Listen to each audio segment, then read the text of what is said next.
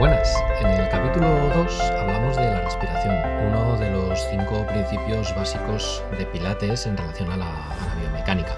En este capítulo vamos a por el siguiente concepto, a por la estabilidad de la pelvis y en los siguientes pues hablaremos sobre la alineación de costillas, la posición y movimiento de las escápulas y la posición del cuello. Si estás comenzando a realizar pilates o llevas tiempo y te apetece revisar estos conceptos conmigo, quédate por aquí. Soy Rodrigo Guadián y esto es El ángulo medio. El desarrollo de los músculos profundos ayuda naturalmente al desarrollo de los músculos más grandes, de la misma manera que pequeños ladrillos construyen grandes edificios. Bueno, esta frase es de Joseph Pilates, como anteriormente os he, comentado alguna otra frase de él, y, habla de comenzar por estos músculos profundos para ganar estabilidad en, la articulación, para luego poder desarrollar los músculos más superficiales, que son los que se encargan del movimiento. Pero bueno, también lo podríamos entender, y a mí me gusta entenderlo, como, como ir comenzando eh, con fortalecer el centro del cuerpo a nivel abdominal, el core, multífidos, etcétera, para después ir trabajando hacia la periferia, hacia brazos y piernas, por ejemplo. ¿Vale? Comenzar desde el centro del cuerpo eh, y una vez que tengo estabilidad en esa zona, poder ir desarrollando ejercicios eh, más potentes con la periferia, puesto que necesito una zona estable para, para ir hacia afuera. Bueno, en relación al capítulo de hoy, eh, vamos a hablar de las dos posiciones que tenemos a nivel de la pelvis. Posición número uno, imprint. Posición número dos, neutro. Hablamos de el imprint como una posición en la que, imaginaros, tumbados boca arriba, yo buscaría que mi zona lumbar tocase la colchoneta.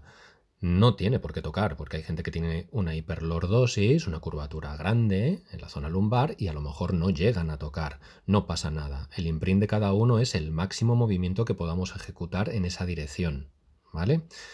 Y el neutro sería nuestra curvatura fisiológica normal. Es una posición estable respetando esa curvatura. Eh, anteriormente, Joseph Pilates, en su momento, pues creía que lo correcto era trabajar con la columna lo más recta posible, o sea, rectificar todas las curvas de la columna. Bueno, eh, esa creencia ha cambiado, afortunadamente. Eh, hoy en día no se, no se busca eso. y lo que haríamos para ver cuándo tenemos que utilizar cada, cada posición, pues es entender lo que queremos hacer con, con, la musculatura y con la estabilidad de esta zona. Por ejemplo, la posición de imprint. Pues la posición de imprint sería interesante utilizarla al principio, en los primeros momentos de desarrollar la técnica, cuando estamos comenzando. ¿Por qué? Porque las fibras del abdomen en esta posición están un poco más acortadas desde la costilla hasta la pelvis y será más fácil activarlas.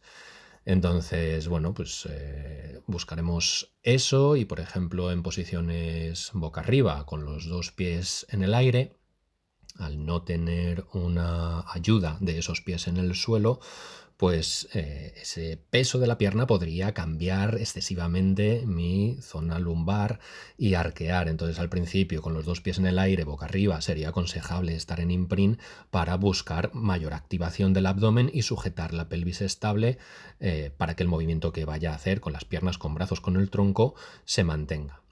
O, por ejemplo, boca abajo, si queremos evitar una, hiperlordosis, imaginaros, queremos, estamos boca abajo y queremos hacer una extensión con la espalda, subir hacia el techo, creciendo, etcétera, pero es posible que eh, tenga tendencia, y es muy común, a mover más la zona lumbar que la zona dorsal. Entonces, si estoy favoreciendo una curva excesiva a nivel de esa hiperlordosis, el favorecer el imprint previamente al movimiento va a ayudar a que yo esté con esa zona lumbar más estable y aunque se mueva un poco, que no se mueva excesivamente y que no esté comprometiendo una vértebra o un par de vértebras a, ese nivel que es muy común en la zona lumbar o en la, charnela, que es la división entre la lumbar y, y la dorsal, ¿vale? Para evitar arqueos excesivos. El neutro. El neutro es la posición en la que buscamos trabajar con pilates. ¿Por qué? Porque es nuestra postura de la zona lumbar y pelvis, la posición fisiológica, es nuestra postura normal, es la postura en la que nosotros desarrollamos movimientos de, nuestro día a día. Así que es en, lo que, es en la postura en la que buscaremos eh, terminar Es una postura en la que la transferencia de fuerzas desde la cabeza hacia la pelvis o hacia las piernas, o desde las piernas hacia la cabeza, o desde la pelvis hacia la cabeza, la transferencia de fuerzas ahí es más eficiente. ¿Por qué? Porque pensemos en nuestra columna como un acordeón. Si yo estoy aplastando por un lado y por el otro el acordeón, estoy aplastando por un lado y por el otro la columna, esa columna tiene que ser como un muelle, como un acordeón para poder absorber esas fuerzas. Si no están las carillas articulares, lo que son las superficies de las vértebras eh, bien colocadas entre sí, pues eh, va a haber una presión excesiva sobre una zona del disco intervertebral. Bueno, eso es meternos un poco más en faena y podríamos dedicarle un, episodio concreto a eso, pero, pero, bueno, en definitiva que el neutro es la posición en la que buscaremos trabajar y desarrollar eh, todos los movimientos. Eh, yo, tal y como lo veo, es que, bueno, si tienes hiperlordosis, pues debes utilizar durante más tiempo el imprint, porque, porque trabaja en el sentido contrario y, y, una hiperlordosis excesiva también te va a provocar, pues, pues un daño. Y si tienes una zona lumbar con poca curva, rectificada, pues eh, puedes comenzar a utilizar antes el neutro. Eh, pero siempre buscando estabilidad en la, zona lumbar. Esto, pues bueno, es variable en, cada caso y, se puede observar y, ver cuándo podemos empezar antes o después. Pero, pero bueno, más o menos yo, yo lo veo así. En cuanto, bueno, eh, podemos visualizar eh, algún ejercicio, lo podemos hacer en, algún, otro, en algún otro capítulo, eh, para no extenderme mucho en este y, no alargarme mucho. Así que, bueno, si te interesa visualizar esto con un ejercicio que lo vayamos viendo, pues házmelo saber. Eh, me lo puedes hacer llegar a través del apartado comentarios que hay en mi página web, en la sección podcast. Ahí tienes los podcasts que voy subiendo y en la parte inferior hay una sección de, comentarios con un formulario donde puedes hacerme llegar cualquier sugerencia, duda o si te interesa en este caso lo que te estoy comentando acerca de un capítulo relacionado con, con buscar estas posiciones, cuál es nuestra posición neutra, cuál es la posición imprint, pues verlo de una forma un poquito más detallada. Y en cuanto a los problemas relacionados con todo este concepto de la estabilidad de la pelvis, pues bueno, tenemos eh, una de las razones más comunes eh, para practicar pilates eh, que, yo, que yo acabo viendo en consulta y en, las clases, que son las discopatías, las protusiones, las hernias, los posoperatorios de esas hernias. Así que bueno, es una razón de peso para intentar trabajar con, estas posturas eh, bien ejecutadas, bien realizadas y entender que toda esa zona pues eh, realmente es muy importante.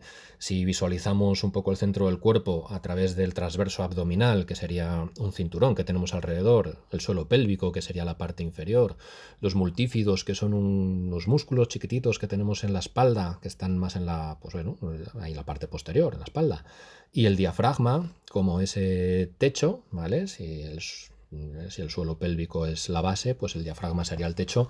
Podemos entender todo eso como un cuadrado eh, y una musculatura que si está fuerte y, está, y permite eh, trabajar bien y da estabilidad, pues nos va a, ofrecer mayor calidad de vida en relación a, todo, a toda esa zona del cuerpo tan problemática. Yo he hablado de las discopatías, pero bueno, hay muchas otras cosas en relación con todo esto.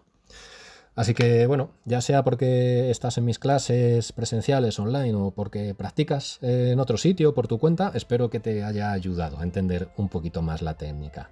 Así que cualquier sugerencia, pues házmelo saber, como te, como te decía, a través de mi web, eh, rodrigoguadian.com y comparte este episodio si crees que le puede venir bien a alguien que conozcas.